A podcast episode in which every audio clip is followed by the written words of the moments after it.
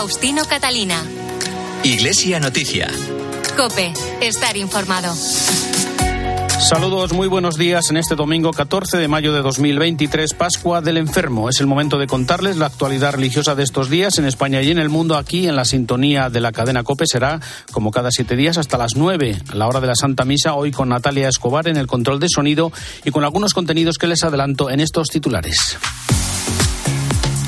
El Papa Francisco se reunió ayer durante 40 minutos con el presidente de Ucrania, Vladimir Zelensky. La Iglesia celebra hoy la Pascua del Enfermo centrada en la atención a los mayores. Tras la sentencia del Tribunal Constitucional sobre la ley del aborto, la Comisión Ejecutiva de la Conferencia Episcopal invita a los profesionales sanitarios a ejercer su derecho a la objeción de conciencia y a trabajar por una cultura de la vida. En Valencia se clausura hoy el año jubilar de la Virgen de los Desamparados y el gobierno andaluz ha acordado inscribir como bien de interés cultural la romería del Rocío. Faustino Catalina. Iglesia Noticia. Cope, estar informado. Comenzamos el informativo de hoy con la noticia de ayer sábado, la audiencia del Papa al presidente de Ucrania, Volodymyr Zelensky, que se reunió con las autoridades italianas en una semana en la que también se despedía oficialmente el embajador de Rusia ante el Vaticano. Vamos a contarles cómo fue el encuentro con el presidente de la martirizada Ucrania, que un día y otro ha recordado el Papa en sus apariciones públicas, con la corresponsal de COPE en Roma y el Vaticano, Eva Fernández. Buenos días. Muy buenos días, Faustino. El Papa afrontó ayer una delicada reunión con el intento de poner las bases de un próximo alto el fuego que sea aceptable para Ucrania.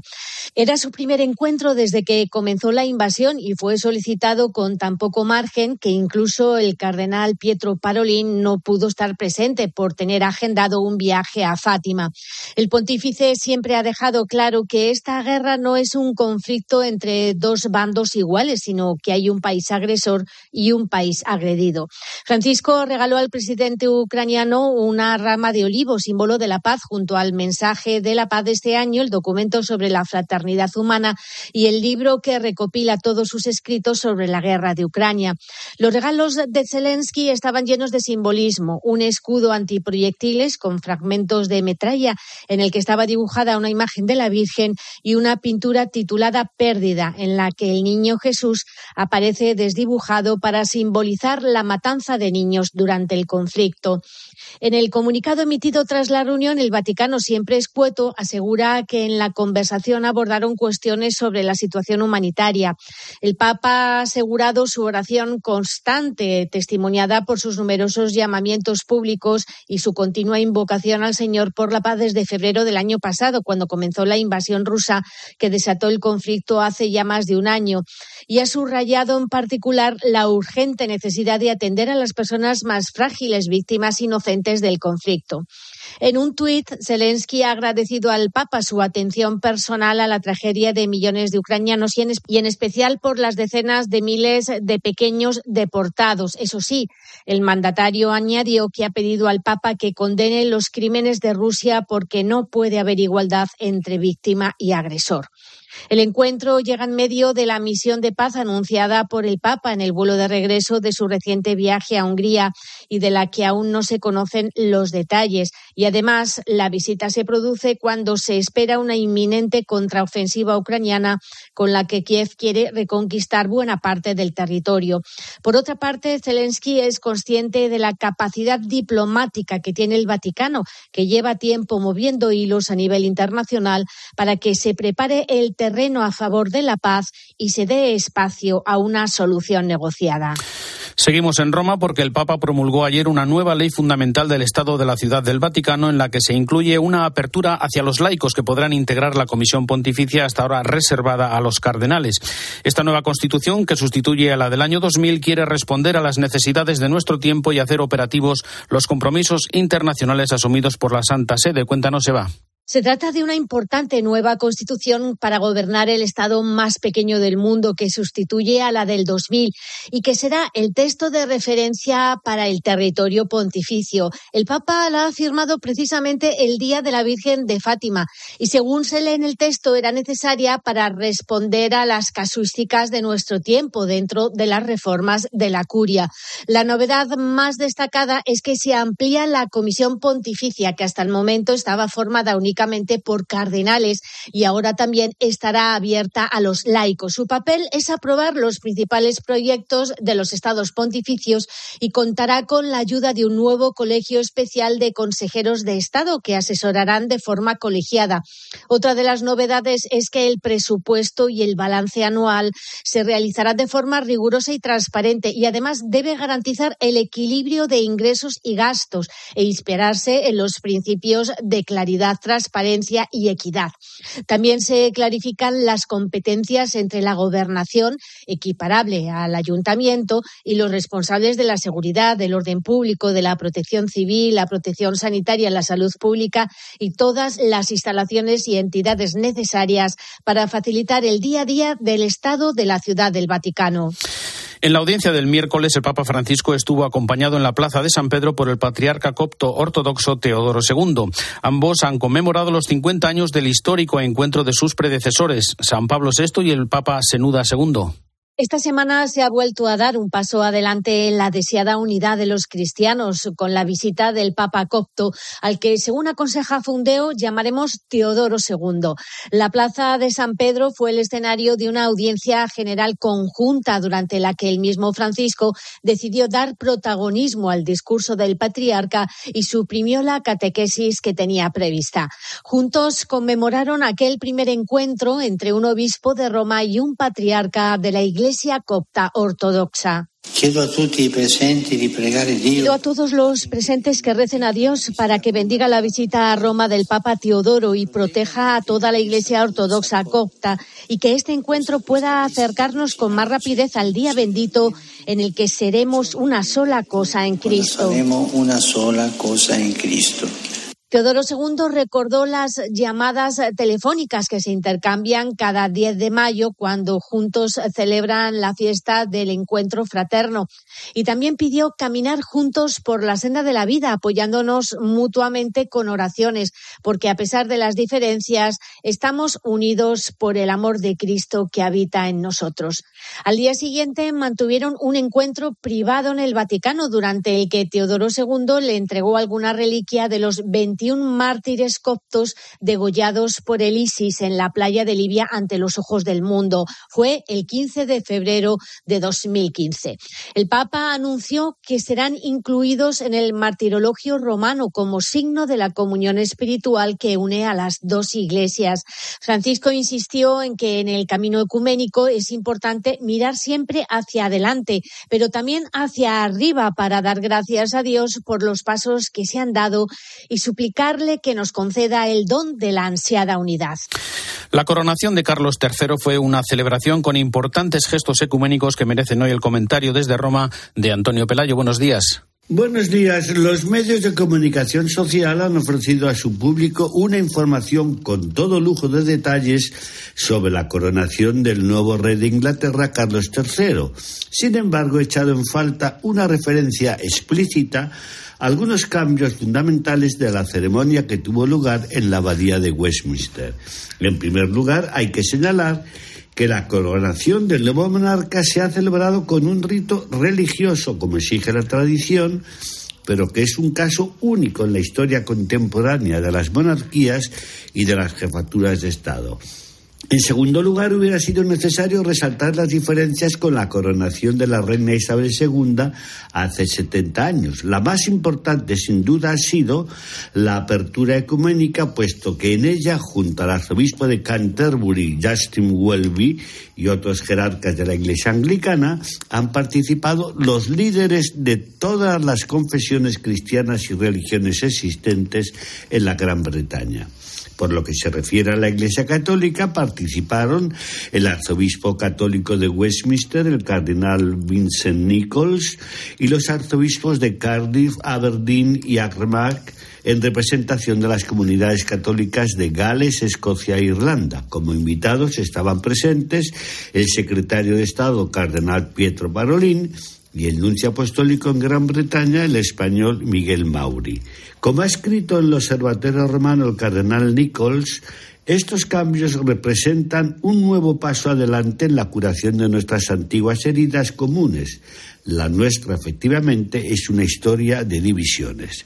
Basta recordar el cisma con la Iglesia Católica que en el siglo XVI provocó Enrique VIII para casarse con Ana Bolena, a la que, por cierto, el cruel tirano mandó decapitar años después para volverse a casar otras cuatro veces.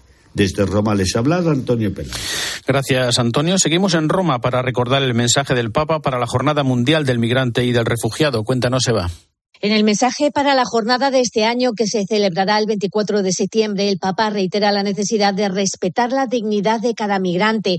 Al hilo del tema de la jornada, libres de elegir si migrar o quedarse, Francisco afirma que hoy migrar es una decisión que no se toma en libertad, porque los conflictos, desastres naturales o la imposibilidad de vivir una vida digna y próspera en el lugar de origen obligan a millones de personas a partir.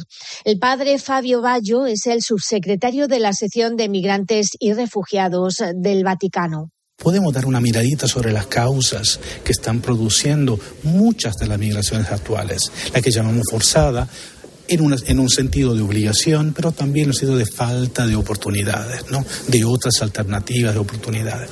El Santo Padre quiso desarrollar una reflexión sobre ese sentido, bien radicada en lo que ha sido el magisterio de los pontífices anteriores, que también habían destacado este derecho no codificado, es el derecho a no tener que emigrar. En la presentación del mensaje participó Dulal Ghosh, inmigrante de Bangladesh que llegó hace diez años a Italia. Fue precisamente un sacerdote quien le ayudó y consiguió cambiar su vida. Cuando llegué a Italia vendía pañuelos y mecheros en un semáforo de Roma. Soy el hijo mayor de una familia hindú. Mi padre era el único que trabajaba de toda la familia en una fábrica de arroz. Veía sus ojos cansados y pensé que tenía que encontrar trabajo en Europa para pagar la escuela y los médicos de los míos. Como dice el Papa Francisco en el mensaje, no tuve otra elección. El Papa dirige su mirada hacia la comunidad internacional para que trabaje en asegurar el derecho a no tener que emigrar, es decir, a que todos tengan la posibilidad de vivir en paz y con dignidad en la propia tierra. Y efectivamente, esta semana hemos conocido novedades relacionadas con el jubileo, para el que el Vaticano espera como mínimo unos 32 millones de peregrinos. Entre las iniciativas culturales, una importante exposición del Greco con obras que nunca han salido de España en la iglesia de Santa Inés en Agonía. La página web del jubileo estará disponible disponible en nueve idiomas. En cuanto a la preparación espiritual, este año está dedicada a redescubrir el Concilio Vaticano II con motivo de los 60 años de su apertura. Con este motivo se ha publicado una serie de 35 volúmenes de los cuadernos del Concilio sobre los contenidos de sus principales textos. A nivel ecuménico también se celebrará el decimoséptimo centenario del Concilio de Nicea, una fecha altamente significativa para todos los cristianos porque en en Nicea se desarrolló el primer concilio cristológico. Gracias, Eva. Nos vamos ahora hasta París para contarles en qué consiste la nueva tarjeta de identificación de los sacerdotes para saber si pueden ejercer corresponsal a Asunción Serena. La Iglesia ha lanzado en Francia una tarjeta de identidad numérica para asegurarse de que los sacerdotes son aptos para celebrar. La tarjeta, como la de un carnet de identidad, dispone de un código QR que puede ser escaneado y aparecerá verde si no hay problema, naranja si existe algún tipo de restricciones y roja si no tiene derecho a ejercer como sacerdote. Ambroise Lohan, secretario general adjunto de la Conferencia Episcopal. Cuando un sacerdote ha sido sancionado por la justicia civil o canónica, el obispo es informado y este comunica a la base de datos que esa persona, por ejemplo, no puede trabajar con niños. Porque el principal motivo de esta tarjeta es la lucha contra los casos de pedofilia, pero también otros, como evitar abusos financieros. Pueden acceder a esta información los párrocos, sacristanes o rectores de santuario. Faustino Catalina. Iglesia Noticia. Cope. Estar informado. UMAS, mutua especialista en seguros para el sector educativo. Ofrecemos una solución integral para los colegios y guarderías. Daños patrimoniales, responsabilidad civil, accidentes de alumnos. Más de 1.400 centros ya confían en nosotros. Visítanos en umas.es. UMAS, más de 40 años de vocación de servicio. Iglesia Noticia. Cope, estar informado. La Iglesia española celebra hoy en el sexto domingo de Pascua la Pascua del Enfermo, con la que concluye la campaña que este año ha tenido como lema Déjate cuidar por su rostro desgastado. Se quiere poner en el centro el cuidado de los mayores, dejarnos cultivar por su rostro, volver, en palabras del Papa Francisco, a creer en lo revolucionario de la ternura y del cariño en nuestro mundo más necesitado de relaciones humanas que de estrategias. José Luis Méndez es el responsable del Departamento de Pastoral de la Salud en la Conferencia Episcopal. Como se nos recuerda en el mensaje de los obispos con motivo de la Pascua del enfermo, se ha querido poner de manifiesto en la campaña de este año 2023 la importancia de cuidar de los mayores y proponernos de nuevo dejarnos cautivar por su rostro desgastado para tener con ellos una mirada con palabras del Papa Francisco según el estilo de Dios que es cercanía, compasión y ternura.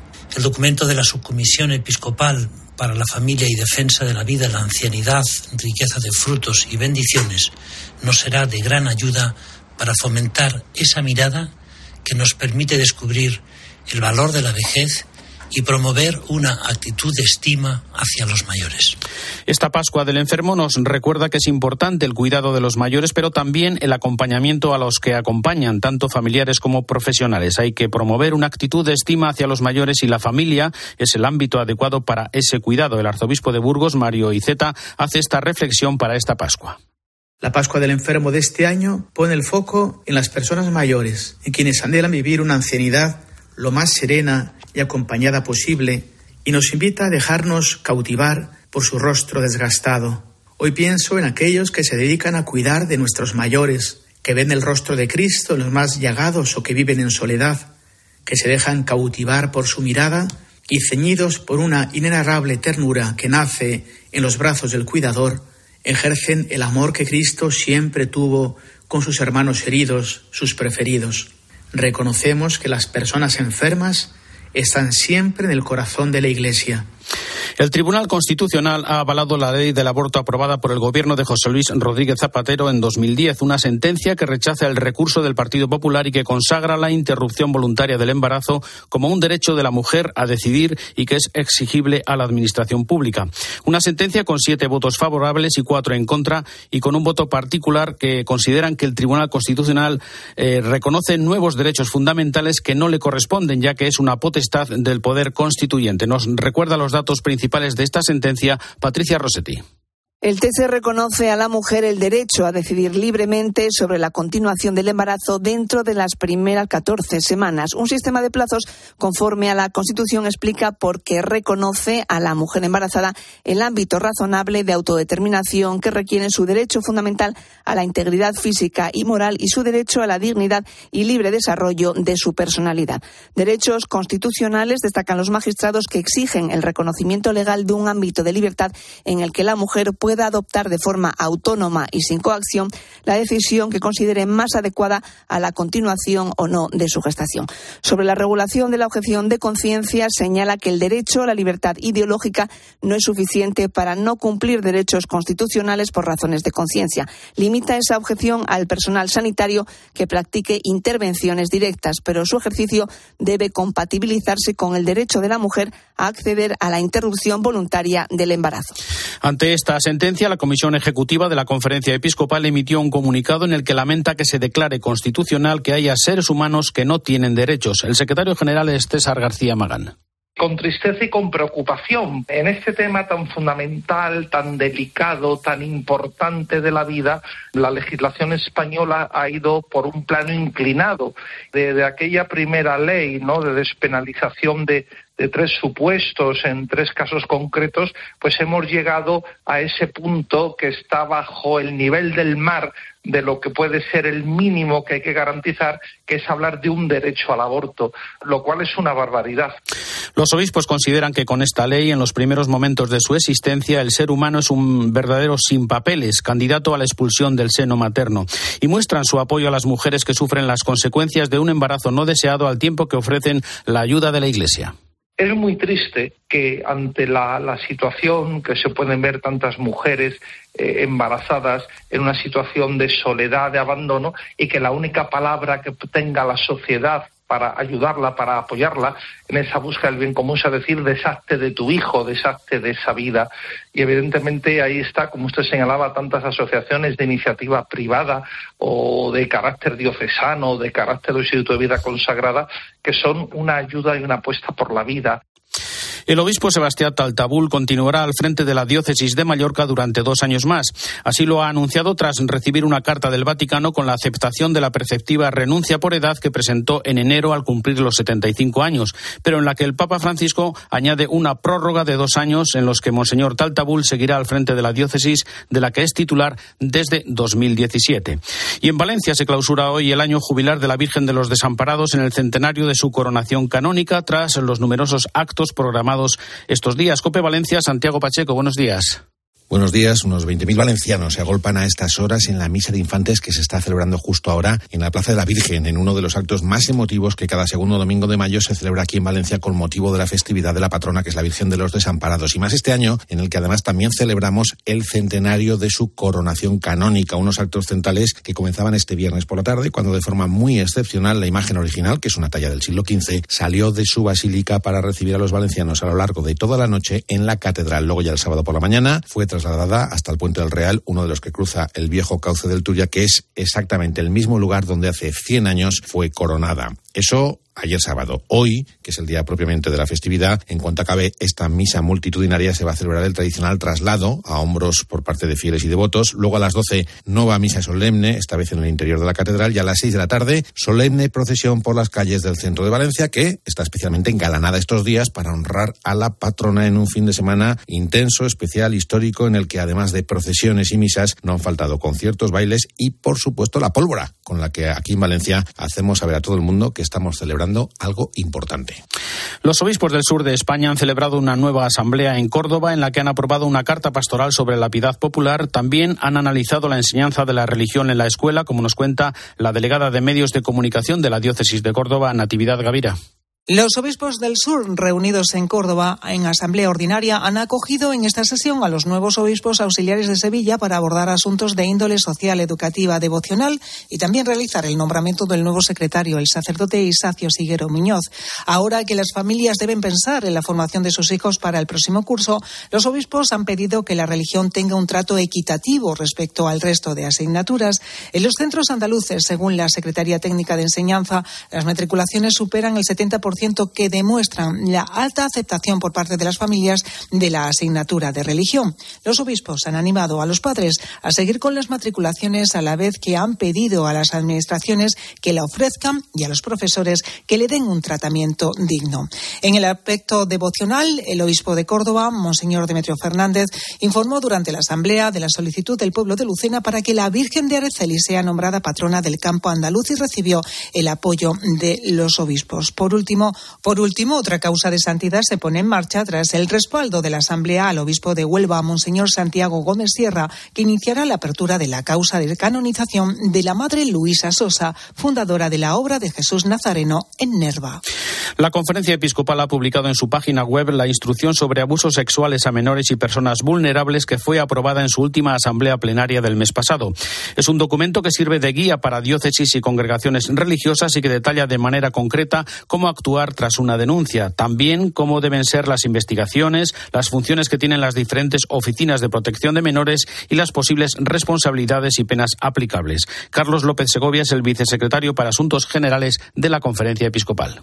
Por eso es de vital importancia tener un instrumento que nos permita reducir esas posibilidades de negligencia o de impericia, que desgraciadamente solo se solucionan con formación, con práctica, con estudio con, y, con, y con mucha precisión. Y más en un campo tan delicado como es el de los abusos sexuales. El obispo de Huelva, Santiago Gómez, ha publicado una carta pastoral en la que recuerda a los rocieros su deber de votar, aunque las elecciones municipales coincidan con la romería de la Virgen del Rocío. Pide analizar las opciones políticas que mejor favorezcan el desarrollo integral de la persona y de los candidatos que entiendan su tarea como servicio al ciudadano, a trabajar por las ciudades y los pueblos, a apoyar las iniciativas en favor de los ancianos, los inmigrantes, los pobres y marginados. Y el gobierno andaluz ha acordado inscribir en el catálogo general del patrimonio histórico como bien de interés cultural a la Romería del Rocío por su enorme valor simbólico y etnológico.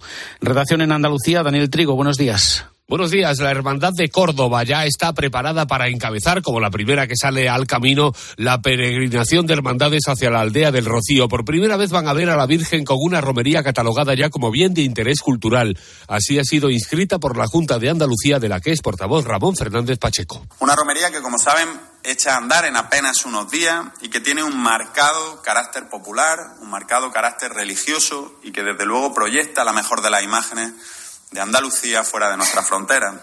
La Romería del Rocío es la más multitudinaria de las que se celebran en España y también la de mayor extensión territorial, superando incluso los límites geográficos de la propia comunidad autónoma. Esta romería que mueve a decenas de miles de personas alcanza ahora su mayor grado de protección cultural. Y otorgarle, por lo tanto, un relevante grado de protección tanto a la talla de la Virgen como a su ajuar como al Rocío Chico, como a la Candelaria, los caminos tradicionales, la Sevillana Rociera, en fin, todo lo que rodea al mundo del Rocío.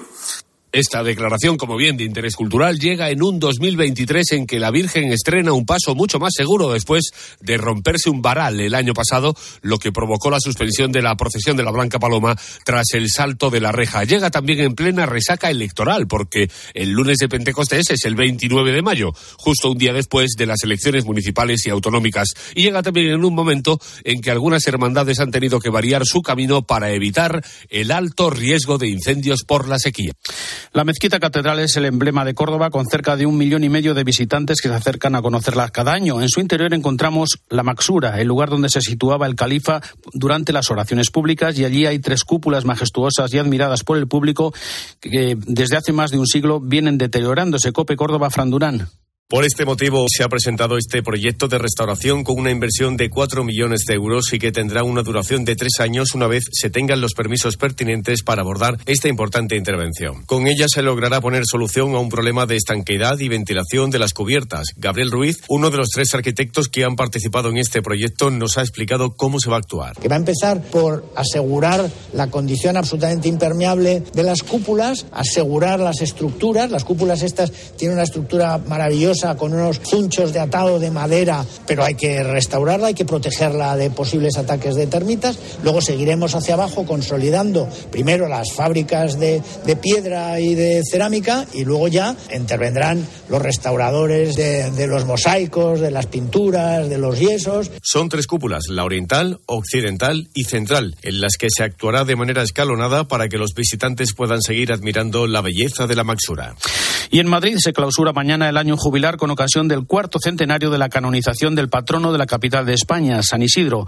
Ángel Luis Miralles es el rector de la colegiata de San Isidro con este balance. La participación de la gente extraordinaria, calculamos que ya aproximadamente sobrepasamos los 200.000 peregrinos, grupos, en torno a 500 grupos de distintos movimientos, colegios, etcétera. Y luego una gracia también el poder pues, administrar sacramentos, especialmente el sacramento de la penitencia, que, que ha sido también un, una abundancia de gente en la que ha venido, que, que damos muchas gracias a Dios. Y, y luego pues también el, el, estudio anatómico forense que se ha hecho, pues ha despertado muchísimo interés y sobre todo que nos ha confirmado absolutamente todas las tradiciones que había en torno a San Isidro y su cuerpo incorrupto, pues han querido, han querido reafirmadas. Eh, la, la, historia de, de, San Isidro, pues ha, ha quedado muy claro que, que, que, realmente San Isidro fue un hombre santo y un gran trabajador y que su cuerpo se conserva de una manera extraordinaria, muy extraordinaria, vamos, milagrosa en ese estado en el que está. Hasta aquí el informativo Iglesia Noticias, el programa 1828. En este domingo 14 de mayo de 2023 volveremos dentro de siete días. Un saludo de Faustino Catalina.